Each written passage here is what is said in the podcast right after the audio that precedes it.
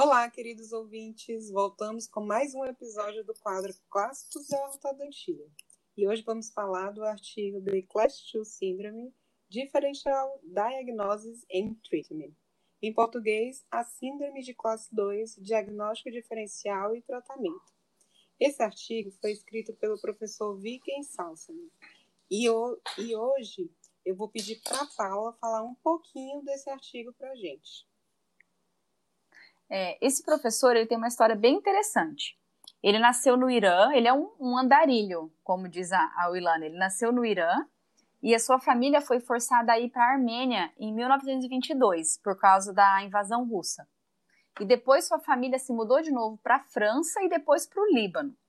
E o professor Sassuni é formado em Direito e em Odontologia pela Universidade de Paris. E ele terminou ortodontia na Universidade da Pensilvânia, na qual ele também foi professor. Depois, ainda, ele foi chefe do departamento de ortodontia das universidades de West Virginia e Pittsburgh.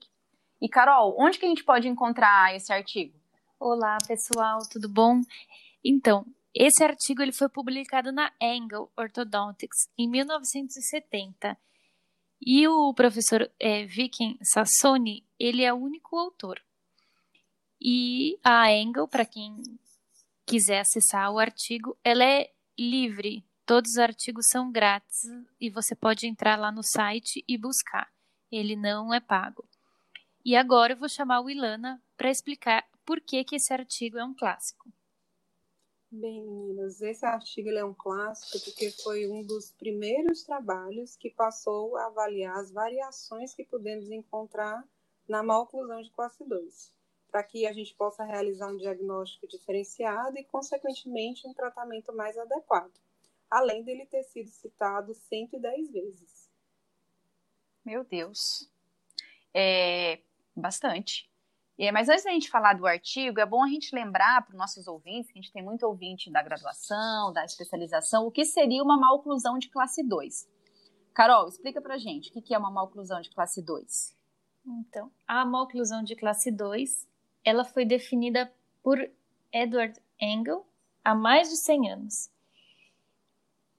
E ela é uma classificação antero-posterior sagital das masoclusões na qual a gente observa que a cúspide mesovestibular do primeiro molar superior oclui na frente do sulco mesovestibular do primeiro molar inferior.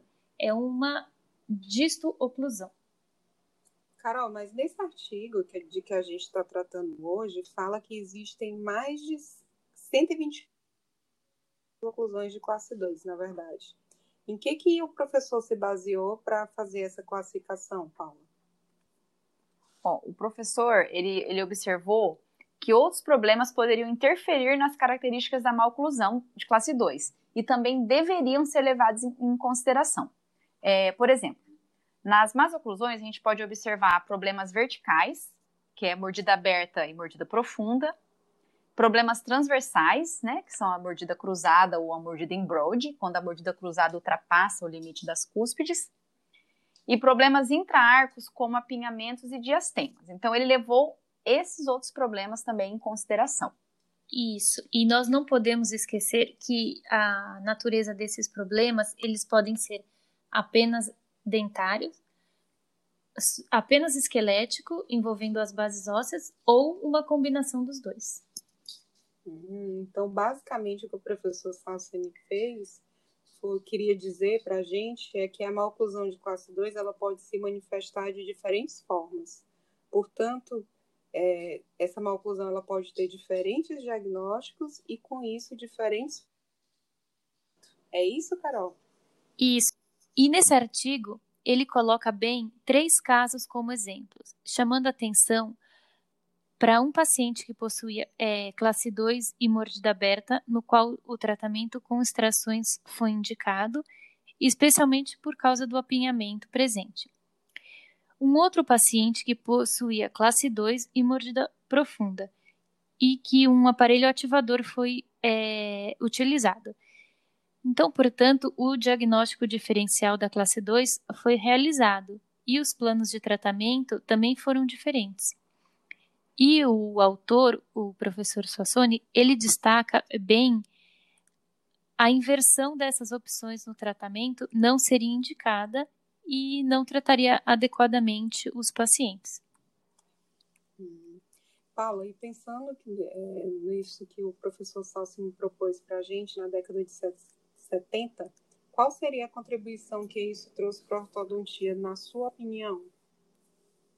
Ó, eu acho o seguinte, quando ele chama a, quando ele faz, traz esse artigo, né, que ele chama a classe 2 de síndrome de classe 2, ele chama atenção porque síndrome, o que, que é síndrome? É um conjunto de sinais e sintomas observados em vários processos patológicos. Então, ele chama atenção que para a classe 2 são várias características que podem estar associadas. E a gente conseguir identificar quais características estão associadas a essa classe 2 específica do nosso paciente, a gente pode propor um plano de tratamento mais adequado. Né? E agora, agora no 2020, 50 anos depois praticamente, né, a gente pode ter uma gama de, de, de opções observando isso para tratar aparelho ortopédico, funcional fixo, extrações, então várias coisas. Ele chamou atenção, então, na minha opinião, para várias características que uma classe 2 pode ter. Isso, isso mesmo. É o diagnóstico diferencial. Ah, muito bem, Paulo. Eu concordo com, com você, concordo com a Carol também. É, realmente, para mim, esse artigo ele é um artigo bem atual. Apesar de ter sido escrito em 1970, eu fico impressionada com a cabeça desses professores que pensaram isso há tanto tempo atrás, quando, na verdade, a gente não tinha essa gama de opção para a gente fazer diagnóstico, né, de exames. E isso é bem legal. Assim. Naquele tempo, eles já estavam pensando à frente. Porque hoje o que a gente sabe é isso, é que não dá para tratar a classe 2 apenas como um problema anteposterior, né? um problema sagital. Ela envolve vários outros problemas que a gente tem que levar em consideração na hora de elaborar o plano de tratamento. Eu acho que seria isso.